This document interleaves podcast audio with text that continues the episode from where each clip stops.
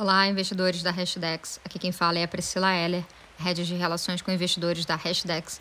Estou aqui para passar o call semanal do mercado de criptoativos, representado pelo NCI, o Nasdaq Crypto Index.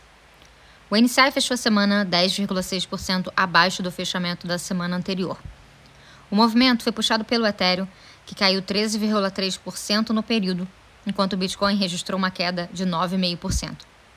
Após uma breve alta no fim de semana retrasado, o mercado de cripto retomou a sua tendência de baixa, confirmando para junho um dos piores fechamentos mensais da história do mercado de criptoativos.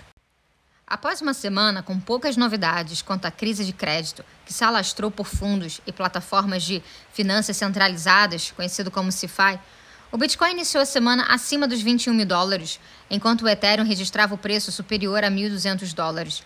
Porém, na ausência de novos desenvolvimentos positivos, a recuperação, esboçada na semana anterior, começou a perder força já na terça-feira. Na quarta, Jeremy Powell, presidente do Fed, reconheceu o risco de que o Banco Central americano vá, entre aspas, longe demais, fecha aspas, durante a sua cruzada contra a inflação, já que o restabelecimento da estabilidade de preços será priorizado com relação à preservação do crescimento econômico. As declarações, feitas durante o Fórum do Banco Central Europeu, representam uma guinada pessimista frente às falas da semana anterior, em que Powell abordou a possibilidade de uma recuperação da economia americana ainda em 2022. O presidente do Fed esclareceu que ainda trabalha para executar um, entre aspas, pouso suave, mas que não pode garantir que o ciclo de alta de juros não comprometa a taxa de desemprego e a atividade econômica na maior economia do mundo. Ainda na quarta, a SEC rejeitou mais uma tentativa de criação do primeiro ETF de Bitcoin à vista na NYSE pela Grayscale. A decisão não surpreendeu, já que a SEC já havia rejeitado outras propostas de similar teor.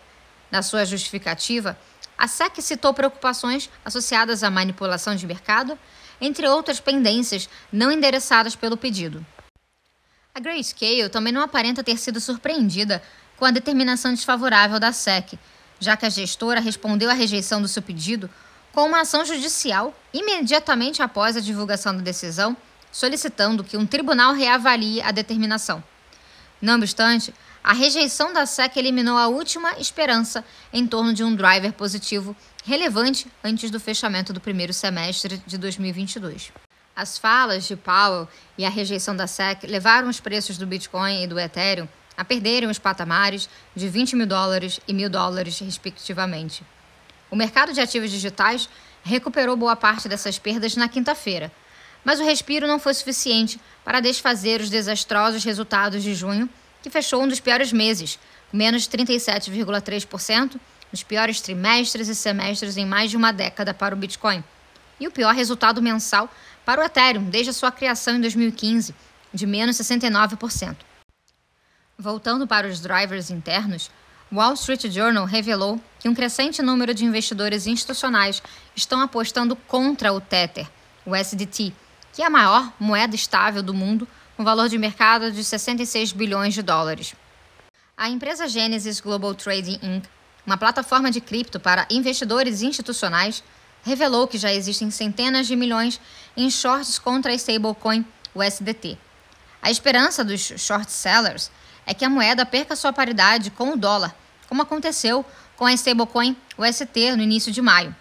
Diferentemente do UST, que mantinha sua paridade ao dólar americano através de um mecanismo de arbitragem envolvendo a moeda nativa da blockchain Terra, o token Luna, a empresa por trás do SDT afirma que a sua moeda estável detém um lastro 100% colateralizado composto majoritariamente por papéis do Tesouro Americano e dívida empresarial de curto prazo. Segundo o Wall Street Journal, a aposta contra o Tether vem do entendimento de que parte do seu lastro é supostamente composto por dívidas de empreiteiras chinesas, que estão excessivamente endividadas e sofrem com uma crise no setor imobiliário que assola a segunda maior economia do mundo. A Tether nega qualquer exposição a setores comprometidos e cita um relatório da exchange Coinbase que confirma a solidez das dívidas que compõem o lastro da maior stablecoin em valor de mercado. Bom, esse foi o nosso call semanal.